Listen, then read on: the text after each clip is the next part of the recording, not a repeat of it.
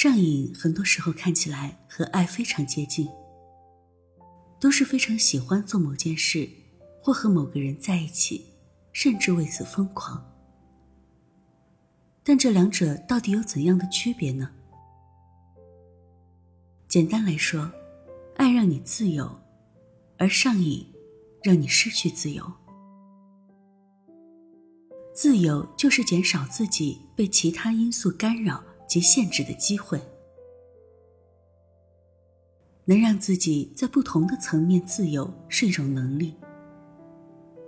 很多人一明白自由就是不让太多事情干扰自己，但为了这种自由，有些人往往选择让自己变得无所谓、麻木，对一切事情不在意，然后就不会让自己被牵绊了。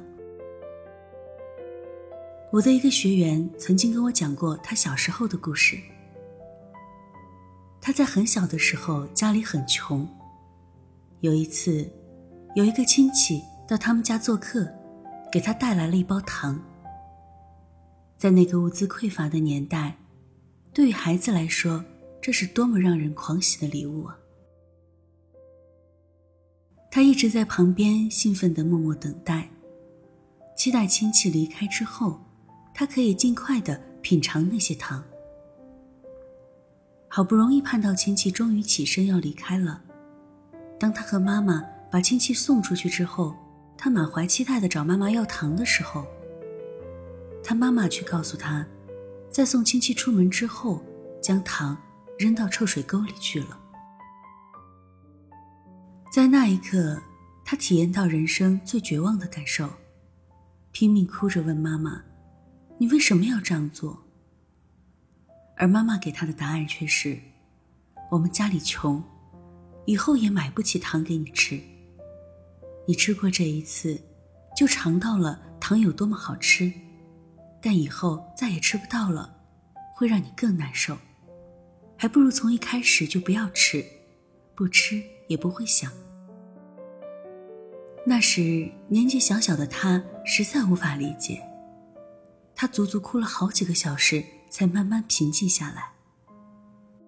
而且，在他后来的记忆里，像村里人结婚这样难得的一些机会中，别人给的糖，都会被妈妈扔掉。到最后，他们兄弟姐妹不敢去吃，也不敢去要糖了。这位学员说，他成人之后，一直都不太喜欢吃任何零食。他一直都没兴趣去碰这些东西，所以他妈妈似乎成功了。在吃糖这件事上，他试图让孩子自由，不再体验求而不得的痛苦，不用感受那种限制和无力感。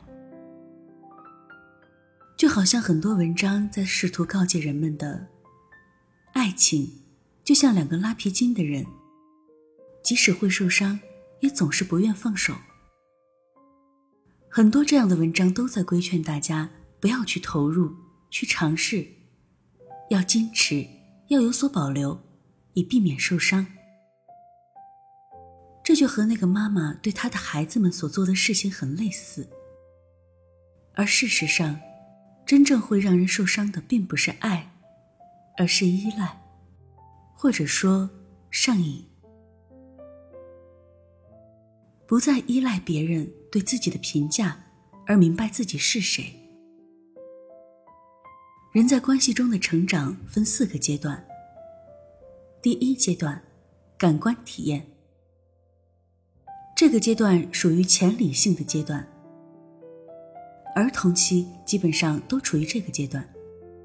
比如，就像口欲期的孩子用嘴巴来探索世界一样，通过食物。来延展自我是幼儿期很重要的成长，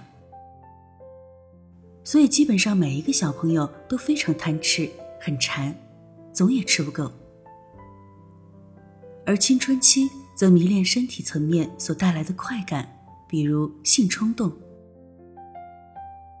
也有不少成年人依然停留在感官体验阶段，虽然他们的身体已经成人了，但是心智并不成熟。在这一类人的亲密关系中，更多只是对对方的身体上瘾，迷恋性快感，却不去体验深入的情感关系。其本质上和贪吃的孩子没什么区别。这样的人，其实就是披着成年人外衣的小孩而已。第二阶段，自我疗愈。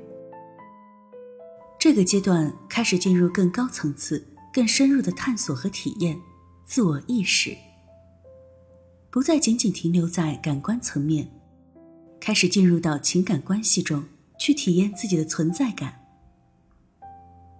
通常在这个阶段是很容易发生爱情故事的。当我们探索自己的价值和意义的时候，我们需要进入关系，通过一个对立面、某个参照点，去学习给出爱和被爱。但是我们在这个阶段还是在学习爱。我们所获得的和付出的，并不是真正的爱。我们付出。是因为依赖对方，并且需要很多的证明证据，来确定自己是被爱的。所以，在这个阶段的爱情有极强的控制性，因为内在心灵的空洞尚未疗愈完成，完整的自我没有被构建起来，所以充满了不安全感。我们很容易牺牲、压抑自己去讨好别人。这让我们在爱情里变得卑微和隐忍，又或者因为害怕受伤而变得隔离、冷漠或控制。我们会用各种手段去抓取对方。当我们感觉到对方在意自己、爱自己的时候，那一刻就好像在天堂，好像整个世界都变了。我们迷恋这种感觉。认为只有当这种感觉在的时候，生命才有存在感。当我们感受到对方的心疏离自己的时候，一瞬间就会从天堂掉到了地狱。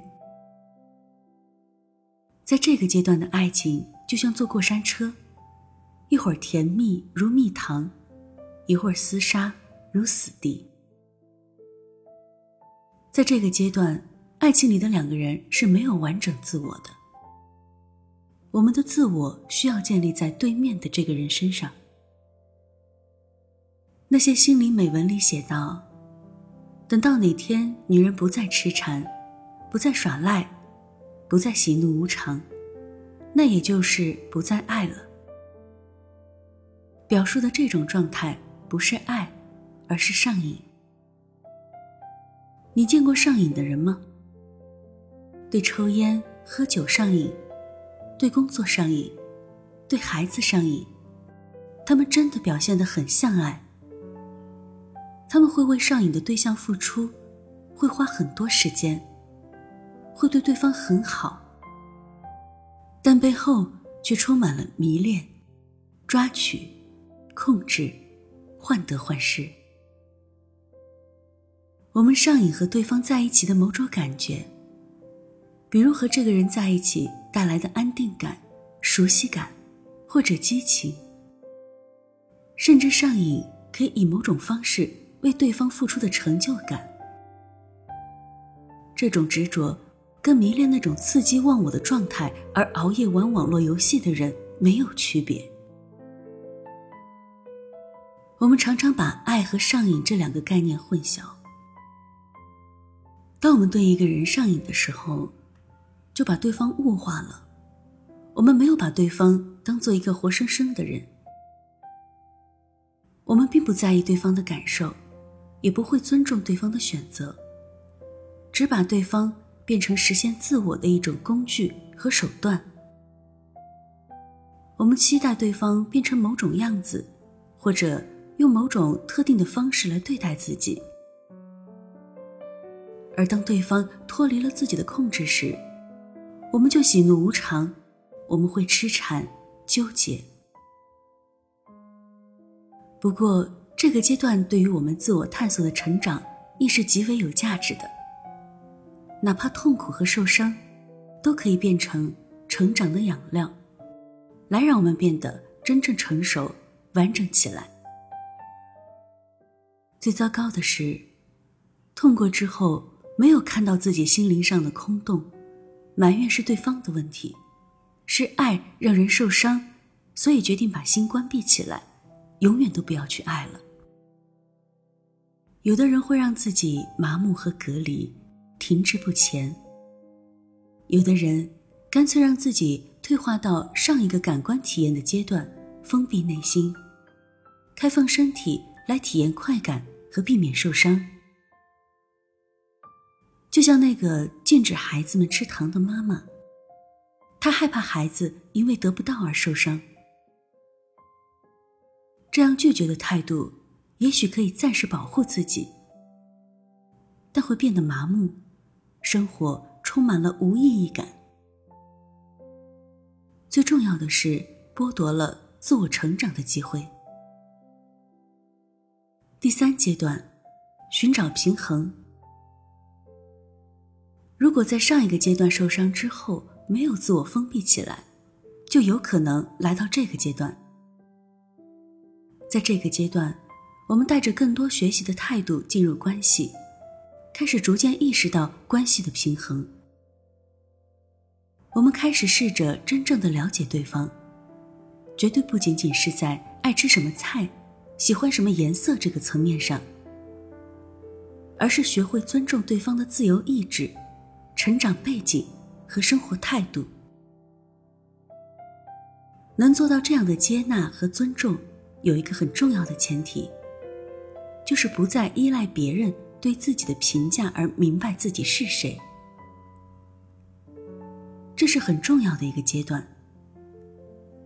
当我们来到这个阶段时，可以说。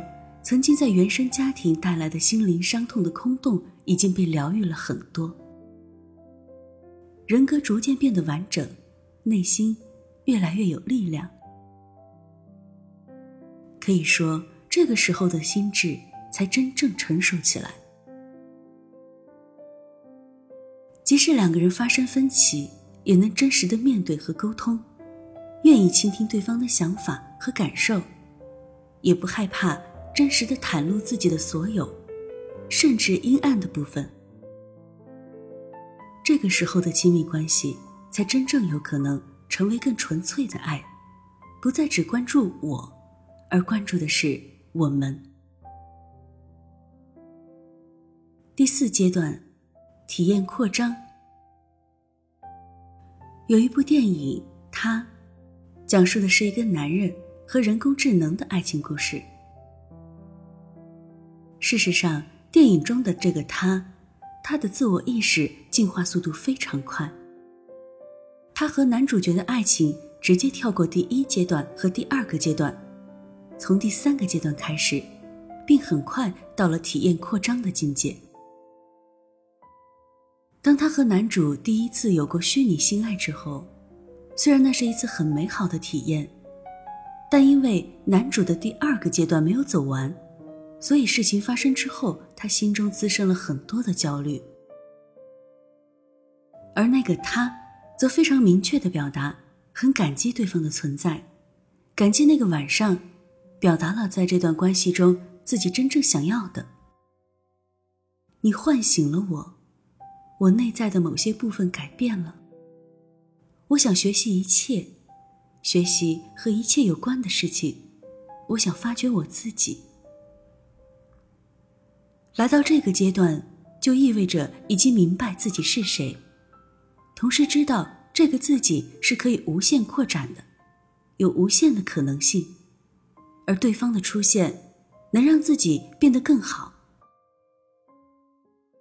这个阶段就是没有你，我依然可以非常幸福和快乐。我可以不再需要你，但我还是很想要爱你，不是因为你是谁。你有什么？而是爱本来的你。你让我成为更好的我，而你也因我成为更好的你。这个阶段的爱情，在身体、情感、精神、灵魂每个层次都有共鸣。两个人可以真正称为灵魂伴侣。如果来到这个阶段，那么对整个生命的高度都是一次重大的跨越。但是很多人要么完成不了第二个阶段，要么被卡住而停滞不前，或者退行到第一个阶段。如果体验到孤独或受伤，这个时候没有别的路可走，只有勇敢的让自己成长，勇敢的去直面自己不值得被爱的恐惧，去和内心最深处那个无处安放的自己连接。如果你能完成这个过程，那么恭喜你，你已经从关系中的上瘾和封闭跳脱出来，开始体验到传说中真正的爱情。你的生命将被真正的打开。